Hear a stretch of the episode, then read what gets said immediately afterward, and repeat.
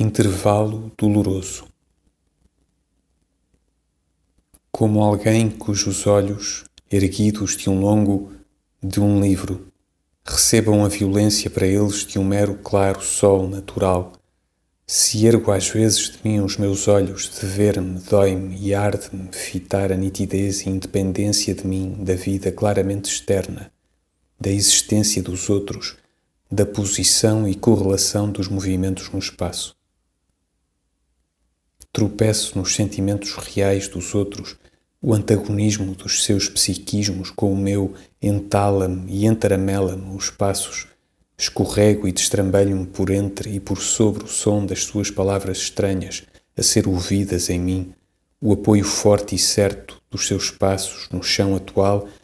os seus gestos que existem verdadeiramente, os seus vários e complexos modos de serem outras pessoas que não variantes da minha.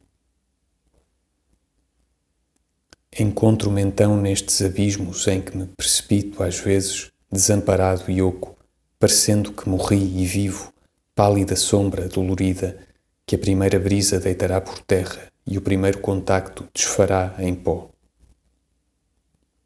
Pergunto então em mim próprio se valerá a pena todo o esforço que pus em me isolar e elevar,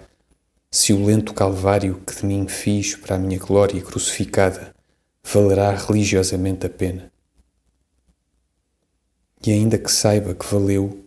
pesa-me nesse momento o sentimento de que não valeu, de que não valerá nunca.